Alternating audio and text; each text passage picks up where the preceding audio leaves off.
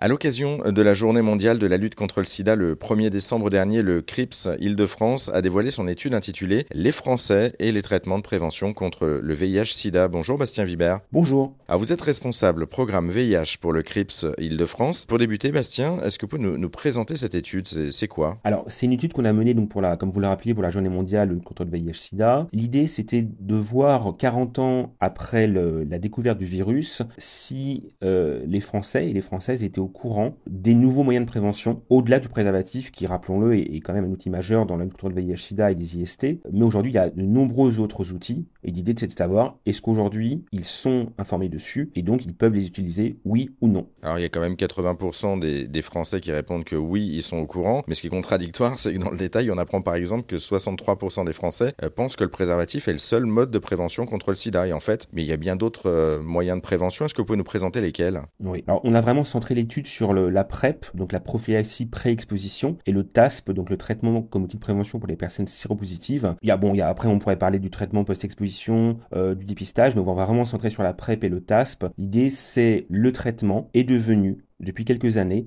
un outil de prévention aussi bien pour les personnes séronégatives, donc qui, euh, via un comprimé par jour, peuvent être protégées du VIH, mais aussi pour les personnes séropositives, puisque en prenant leur traitement, les personnes empêchent la transmission du virus, parce que le virus reste enfermé si je puis dire, dans le corps de la personne. Alors on va, on va revenir justement sur euh, ces, ces, notions, vous avez parlé de PrEP, de TASP, etc.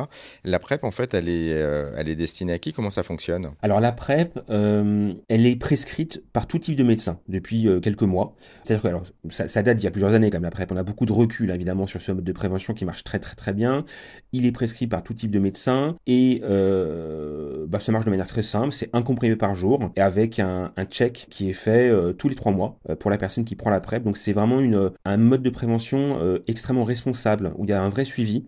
Et contrairement à ce qu'on peut entendre chez certains, euh, la PrEP n'est pas responsable d'une hausse des IST. La PrEP permet au contraire un suivi majeur de la personne en santé sexuelle et encore une fois, hein, se prendre soin de soi, c'est prendre soin des autres. Et effectivement, la PrEP permet justement d'être suivi tous les trois mois, donc euh, notamment sur les IST. Donc du coup, euh, forcément, de, pouvoir les, réduire ces nombres d'IST. Euh, également, vous, avez évoqué un, autre aspect, donc c'est la, la, TASP. 7 Français sur 10 déclarent d'ailleurs n'avoir jamais entendu parler de PrEP ni de TASP. C'est quoi justement? Alors le, TASP, c'est l'idée de que une personne séropositive, donc dépistée forcément, puisqu'elle se sait séropositive. Je dis ça parce que je fais une petite aparté. Il y a quand même 25 000 personnes en France qui ne savent pas qu'ils sont séropositifs, donc c'est un problème euh, majeur. Mais bon, passons là, on va parler vraiment du TASP. Euh, l'idée, c'est de dire qu'une personne dépistée qui prend son traitement ne contamine pas ses partenaires, puisqu'en fait, le traitement rend la charge virale, donc la quantité de virus dans le sang, euh, indétectable, et donc de ce fait, la personne, enfin le virus, ne peut pas être transmis à d'autres personnes.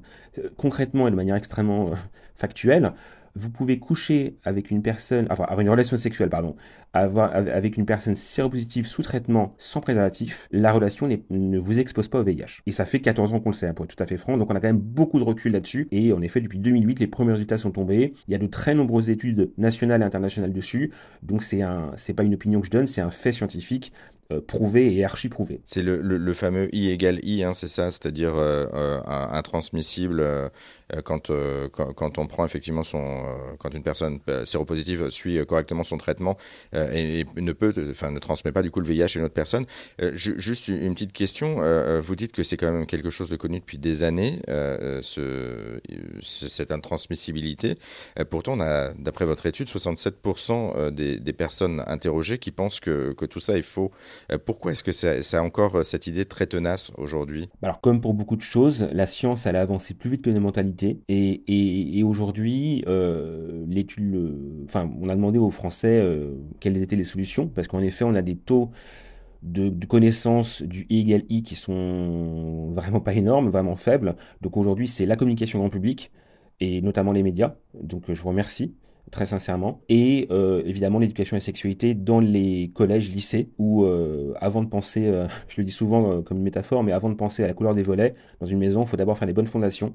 donc aujourd'hui, l'éducation et la sexualité permettrait, si elle était appliquée réellement, bah, de pouvoir parler du, TASP et de la PrEP, mais aujourd'hui, c'est pas le cas, malheureusement. autre chose que met en, lumière l'étude, puisqu'on est vraiment dans, dans, dans, le regard de cette étude que vous, que vous avez dévoilée, c'est justement les, les, personnes qui découvrent leur séropositivité. 20% des découvertes de séropositivité concernent les plus de 50 ans. les jeunes semblent plus au courant en fait que les aînés de, des moyens de prévention qui leur sont offerts. Pourquoi ce constat aujourd'hui? Bon, On a un tabou, hein, on, va, on, va, on, va, être franc, on a quand même un tabou sur la Euh, déjà, globalement, on a un tabou sur la sexualité, et en plus on avance en âge, euh, moins, moins on a tendance à se dire que la sexualité ou que les efforts de prévention sont pour nous.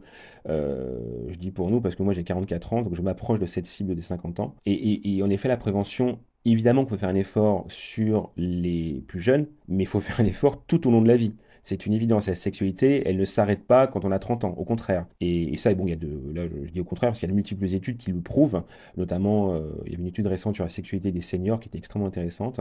Donc, en effet, euh, c'est pour ça que l'éducation à la sexualité est une priorité, mais également la communication grand public en direction de toutes et tous L'idée, c'est d'avoir une prévention qui nous convient par rapport à nos envies, nos possibilités de vie et nos situations, très simplement. Mais il y, a, quand même un paradoxe parce que ces personnes-là, euh, cette génération, en fait, de plus de 50 ans, euh, qui a connu les années SIDA, les années 80, 90, 2000, qui aujourd'hui, euh, bah, finalement, n'ont plus conscience que, la maladie continue, alors même si elle tue plus, mais que la maladie continue à se répandre, du coup. Bah, on, a, on a de manière très globale une, invisibilisation pardon, de la maladie qui peut être problématique ou pas, peu importe, mais l'idée c'est surtout de parler de, parcours en santé sexuelle.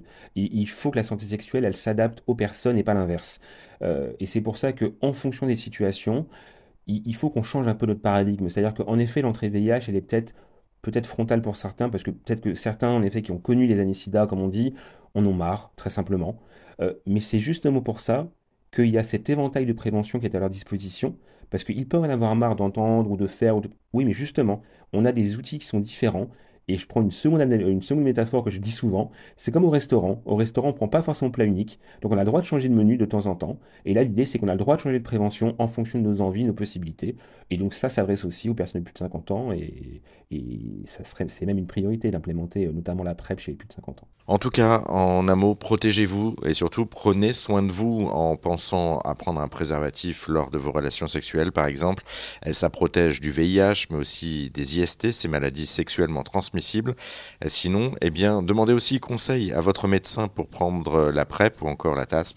Merci beaucoup, Bastien Vibert, d'ailleurs, pour cet éclairage. L'ensemble de l'étude que vous avez menée avec le CRIPS Île-de-France est à retrouver en ligne sur notre site internet. On a mis tous les liens sur R Enfin, n'oubliez pas non plus, car ça fait partie de la prévention, bien sûr, d'aller vous faire dépister, d'aller vous faire tester régulièrement. Merci beaucoup. Merci à vous.